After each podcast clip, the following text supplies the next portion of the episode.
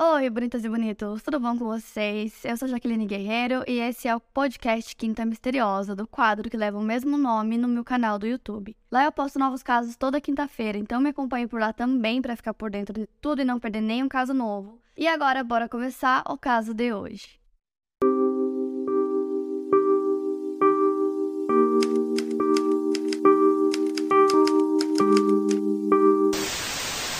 John Darwin nasceu no dia 14 de agosto de 1950. Ele estudou na faculdade St. Francis em Liverpool e depois ele foi para De La Salle College, Manchester, onde ele estudou biologia e química. John lecionou em Darwenside por 18 anos antes de começar a trabalhar no Barclays Bank. Posteriormente, ele passou a trabalhar como guarda de uma penitenciária da cidade portuária de Hartlepool, localizada no condado de Durham, na Inglaterra. Mas ele morava em outra cidade chamada Seaton Crew, uma cidade próxima, com a família dele.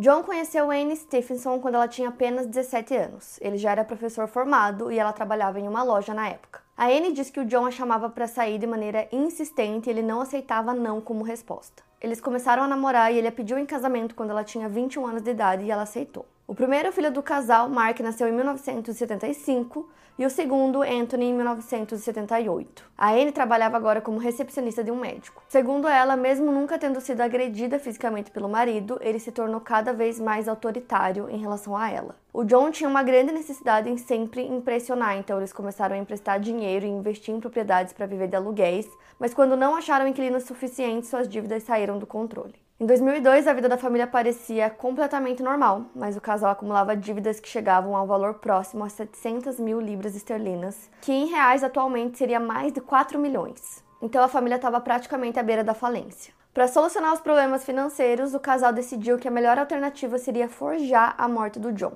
Eles forjaram sua morte durante um acidente de canoa e a ideia principal era que a Anne reivindicasse o seguro de vida dele e usasse esse dinheiro para quitar as dívidas. Então o John foi para o mar, desciaram Carril em uma canoa caseira vermelha e aí desapareceu. Ele foi visto pela última vez por volta das 9 horas da manhã do dia 21 de março de 2002, indo em direção às rochas em frente à sua casa. Mas o John só foi oficialmente dado como desaparecido quando ele não apareceu para trabalhar no seu turno da penitenciária então aí eles começaram as buscas que duraram 16 horas, envolvendo policiais, equipes da guarda costeira, aeronaves, nove botes salva-vidas e um navio da marinha, todos procurando por ele.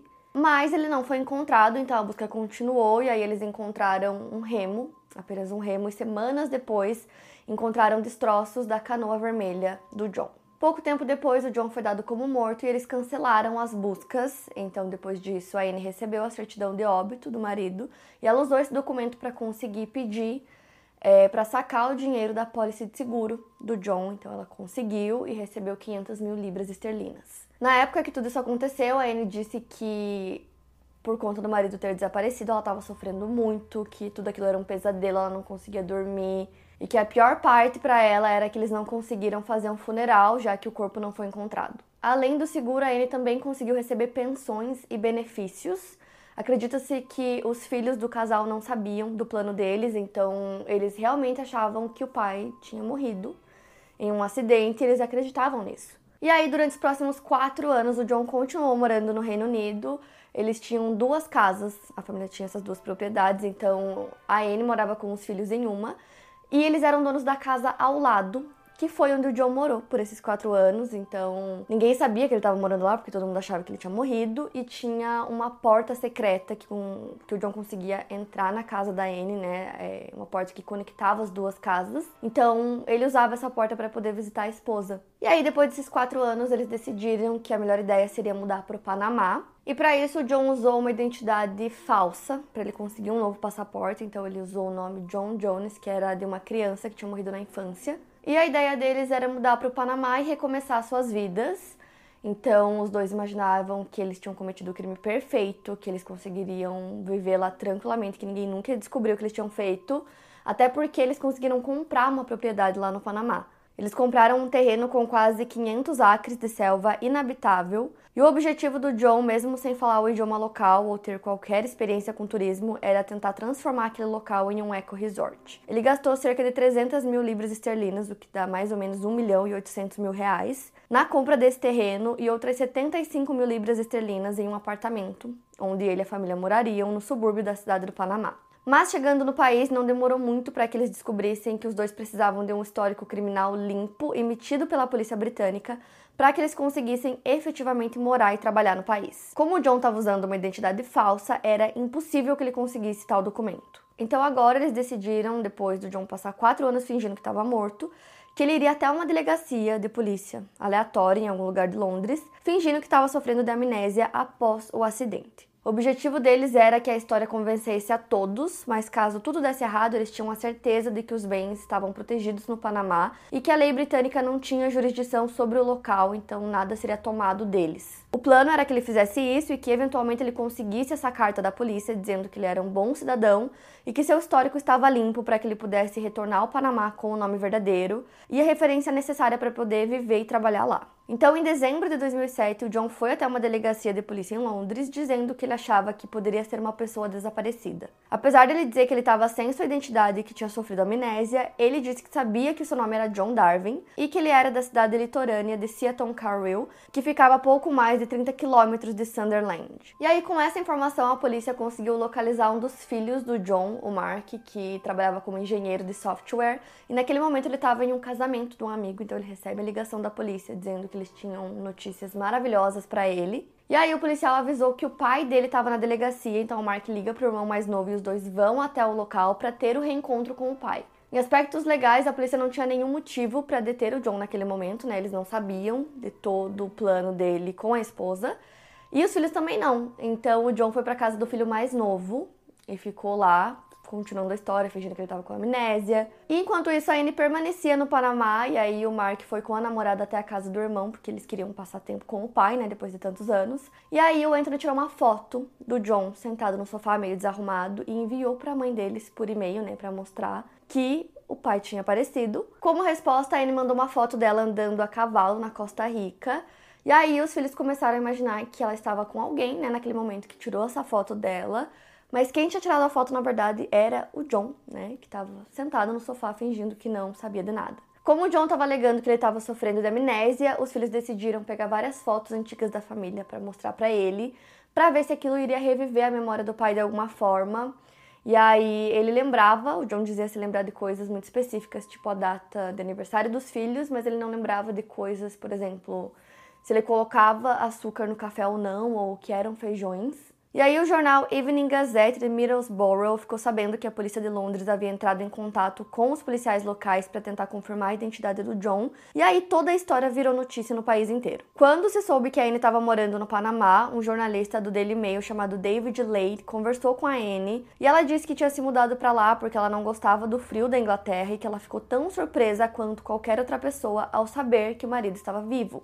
Mas aí, quando a Anne já estava de volta na Inglaterra, um leitor do jornal pesquisou no Google as palavras John, Anne e Panamá e acabou encontrando uma foto postada online por um homem chamado Mário Vilar, que ele trabalhava como agente de relocação na cidade do Panamá. E o Mário estava ajudando o casal na época, é, orientando eles em relação às compras de terras e propriedades no país, quando ele pediu para tirar uma foto com eles. Essa foto tinha sido tirada no dia 14 de julho de 2006 época em que o John ainda estava morto. Ou seja, essa evidência, essa única foto em que os dois apareciam, desmentiu tudo, toda a história que eles tinham criado. E aí as pessoas começaram a confrontar a Anne, né, perguntando o que era aquela foto, já que ela disse que ficou tão surpresa quanto todos quando o John apareceu, mas ela continuou mantendo a história dela. Então ela disse que ela realmente acreditava que o marido estava morto sim e que ela não agiu de má fé quando ela pediu a indenização, porque ela e a família estavam prestes a perder tudo. Então, basicamente, ela se recusou a confessar que ela sabia de tudo e que tudo era um plano.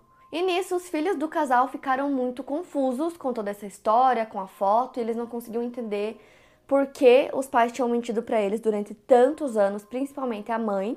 E aí depois eles acabaram emitindo uma declaração dizendo que se fosse provado que realmente eles tinham mentido, tinham criado todo esse plano, eles não queriam mais ter contato com os pais. Nisso, a polícia estava investigando o caso, o John já tinha passado por interrogatório e a Anne estava em uma prisão de segurança máxima que tinha muitos assassinos e criminosos violentos. Nessa altura, ela disse que ela sempre avisou o marido que os dois poderiam acabar presos, mas que ela realmente nunca acreditou que isso fosse acontecer e que ela nunca tinha tido problemas com a lei até então. O John se declarou culpado logo de cara, mas a Anne optou por argumentar que ela havia sofrido coerção conjugal por parte do marido e que em certo ponto ele tinha controle total do que ela fazia. Juntos, o casal conseguiu enganar a polícia, um legista, instituições financeiras e os filhos. A Anne sabia que se ela tivesse sucesso com a versão que ela deu, ela sairia livre, mas isso significava passar por um julgamento bastante noticiado pela mídia e seus filhos precisariam depor contra a própria mãe. Em julho do ano seguinte, em 2008, a Anne e o John foram levados a julgamento, que durou apenas nove dias. Posteriormente, eles foram considerados culpados do crime de fraude e lavagem de dinheiro e foram condenados a cumprirem seis anos de prisão cada um. O John pegou três meses a menos do que a Anne por ter se declarado culpado. E aí o Anthony, um dos filhos, disse que aquela foto, né, que surgiu dos dois em 2006, ele achava que era uma foto adulterada, mas aí só depois que ele realmente percebeu que não, que a foto era real e que os pais tinham mentido para os dois durante todos aqueles anos. Ele também disse que achava que um era tão ruim quanto o outro porque o pai dele simplesmente mentiu que estava morto desapareceu por anos, mas que a cara da mentira era a mãe, porque durante aqueles seis anos ela continuou mentindo para os filhos e dizendo que o pai realmente estava morto quando ela sabia da verdade, e que depois que tudo isso aconteceu, os dois ainda tiveram que participar do julgamento, então eles falaram que a vida deles virou um inferno. Enquanto os dois estavam presos em 2010, a Anne decidiu pedir o divórcio e aí no ano seguinte, em 2011, eles foram liberados da prisão, cumprindo apenas metade da sentença. A polícia confiscou todo o dinheiro das contas bancárias deles, tanto no Reino Unido quanto no Panamá, o que somava um pouco mais de 500 mil libras esterlinas. E aí o John decidiu se mudar para as Filipinas e morar na capital, sua cidade natal, e basicamente começar uma nova vida. Então lá ele conheceu uma mulher 23 anos mais nova que ele, eles se casaram, seu nome era Marcy May. Já a Anne, depois de um tempo longe dos filhos, ela conseguiu se reaproximar deles. Inicialmente, ela tinha se mudado para um abrigo em York, ela estava trabalhando em um emprego de meio período, ganhando cerca de 10 libras por hora, em uma organização que cuida e resgata animais. Durante o tempo em que ela ficou presa, juntamente com David Later, eles escreveram um livro chamado Out of My Debt, e ela falou várias vezes de maneira pública sobre o caso, alegando que era controlada pelo marido o tempo todo. Até onde se sabe, atualmente ela mora em Middlesbrough, em um vilarejo. Quando o livro foi lançado, Anne deu uma entrevista ao The Guardian, no qual ela falou sobre como ela era controlada pelo marido e como ele era uma pessoa coerciva em relação a ela. No livro, ela descreve John como um homem com todos os traços de personalidade narcisista, como, por exemplo, comportamento grandioso, fantasias de sucesso, falta de empatia. E sempre existiu a dúvida se a Anne foi ativa no crime ou se ela só obedeceu às ordens do marido, como ela alega até hoje. Ela diz que a razão pela qual ela concordou em fazer aquilo com o marido era de que, em primeiro lugar, ela acreditava nele quando ele dizia que ela nunca iria sobreviver sozinha, uma crença que ele promovia fortemente durante os 37 anos em que eles foram casados. A Anne não esperava o perdão total dos filhos, porque, segundo ela, ela fez algo imperdoável, mas ela se sentia aliviada por tudo estar claro no caso. Seus filhos decidiram que ela merecia uma segunda chance e isso bastava para ela. Em abril de 2022, o ITV lançou uma série de drama baseada no caso chamada The Thief, His Wife and the Canoe, que seria em tradução O Ladrão, Sua Esposa e a Canoa. A série conta a história da perspectiva da Anne, mas tanto ela quanto John se negaram a cooperar com a produção da série. Já o John, ele ainda anda de canoa pelas ilhas filipinas no verão. Bom, gente, esse foi o caso de hoje. Um caso, assim, que pra mim parece muito um episódio de série ou um filme. Muito doido, quero saber o que vocês acharam, então me contem aqui nos comentários. Não esquece do like, que me ajuda muito na divulgação. E é isso, para mais casos, siga o podcast Quinta Misteriosa e aproveite para avaliar em 5 estrelas se você gostou. Obrigada por ouvir e até o próximo caso.